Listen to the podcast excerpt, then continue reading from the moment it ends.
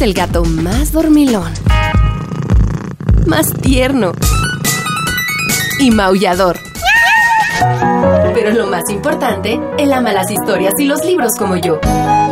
Él es mi gato y se llama Sakuchan. Escucha, escucha. Están por comenzar los cuentos de Sakuchan.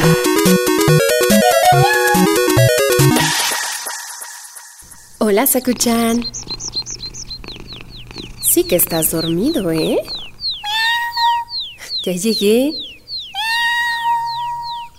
¿Estás disfrutando del sol? Sí, a mí también me gusta tomar el sol, en especial en la playa. Sí, ya sé que para ti cualquier lugar es bueno para acurrucarte. ¿Quieres oír la historia de hoy? El cuento de hoy se llama ¿Por qué el sol nunca se ha casado?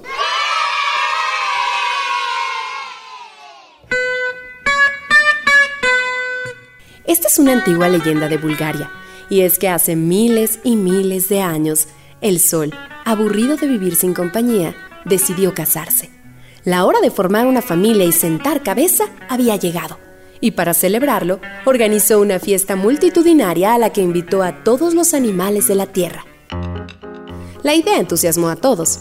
La hormiguita, el elefante, la ballena. Ningún animal quería faltar a la cita y corrieron a ponerse guapos para ser los primeros en llegar. Bueno, esto no es del todo cierto. Hubo uno que en cuanto se enteró de la noticia, salió corriendo a esconderse bajo su cama, muerto de miedo. Se trataba de un pequeño erizo blanco. Sus vecinos, indignados y bastante sorprendidos por su actitud, fueron a buscarlo para convencerlo de que no podía hacerle el feo al gran sol. La rana le dijo, Amigo, Que ir a la boda. El sol te ha invitado y no puedes faltar. El tigre también le insistió. El sol se pondrá muy triste si no vas. Vivimos gracias a la luz y al calor que nos da. No acudir a su enlace es de muy mala educación, erizo. Los conejos, las cebras, los buitres, todos se acercaron a hablar con el erizo, quien ante tanta insistencia aceptó. Vale, vale, déjenme en paz. Les prometo que iré. Antes de formalizar el casamiento, tuvo lugar el banquete nupcial que el sol había organizado. Los animales fueron llegando y emocionados se sentaron a la mesa para degustar deliciosa comida y los mejores vinos del mundo. El sol estaba nunca mejor dicho, radiante. Y los invitados parecían disfrutar de lo lindo. El único que seguía contrariado era el erizo. Que no quiso probar ni una miga de pan. De hecho, al llegar, corrió a un rincón y pensando que nadie lo veía, se puso a roer una piedra. El novio, que estaba muy atento a todo, se dio cuenta y se acercó a él. Amigo erizo, ¿puedo saber qué haces ahí solito comiendo una piedra? He mandado preparar una comida riquísima para todos y no entiendo por qué no participas de mi fiesta con todos los demás. ¿Hay algo que no te agrada? El erizo dejó de mordisquear la piedra y le miró con carita pesarosa. Señor, perdóneme, pero es que le confieso que estoy preocupadísimo. El sol puso cara de sorpresa. Vaya, ¿y por qué estás preocupadísimo? El animalito habló con mucha sinceridad. Es que desde que anunció su boda, no dejó de pensar en las consecuencias. Usted nos da calor, un calor maravilloso para vivir en la tierra. Pero si se casa y tiene varios hijos soles, moriremos bien tostados. Los seres vivos del planeta Tierra no podremos soportar el calor de varios soles a la vez. No crecerá la hierba y los árboles se secarán. También se evaporarán los ríos, los mares y nuestro hermoso planeta se convertirá en un desierto.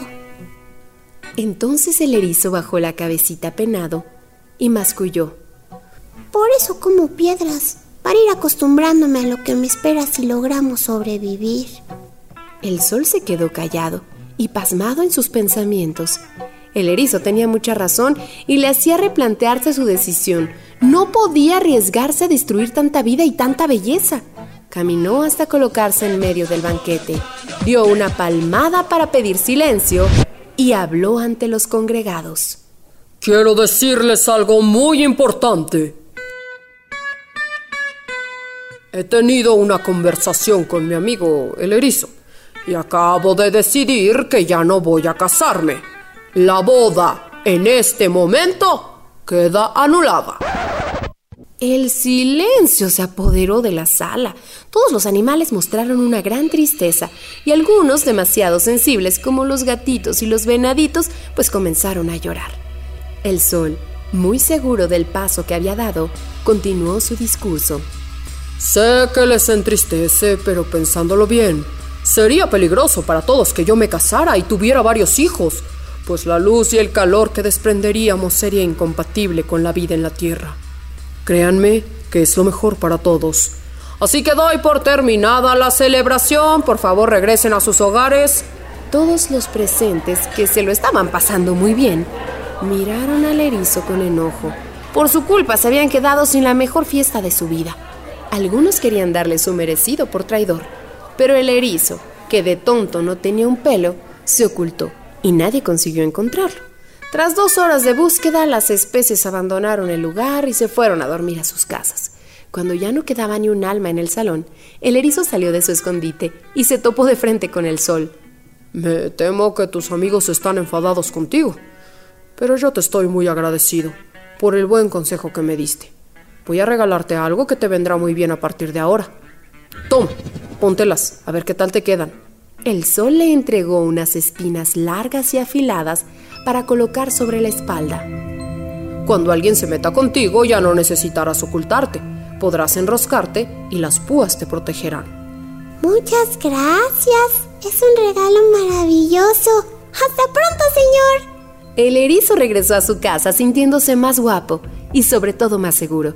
Desde ese día, como todos sabemos, luce su cuerpo lleno de púas. El sol, por su parte, pues continuó con su vida en soledad hasta hoy, pero jamás se arrepintió de haber tomado aquella inteligente y generosa decisión, porque le encanta cómo es la vida en la tierra. Colorín colorado, este cuento ha terminado. El que se quedó sentado se quedó pegado. Sí, Saku, el sol no quiso volver a casarse jamás. No, no sé quién era su novia. Si hazte para allá, me voy a acostar contigo a tomar el sol. tan tan.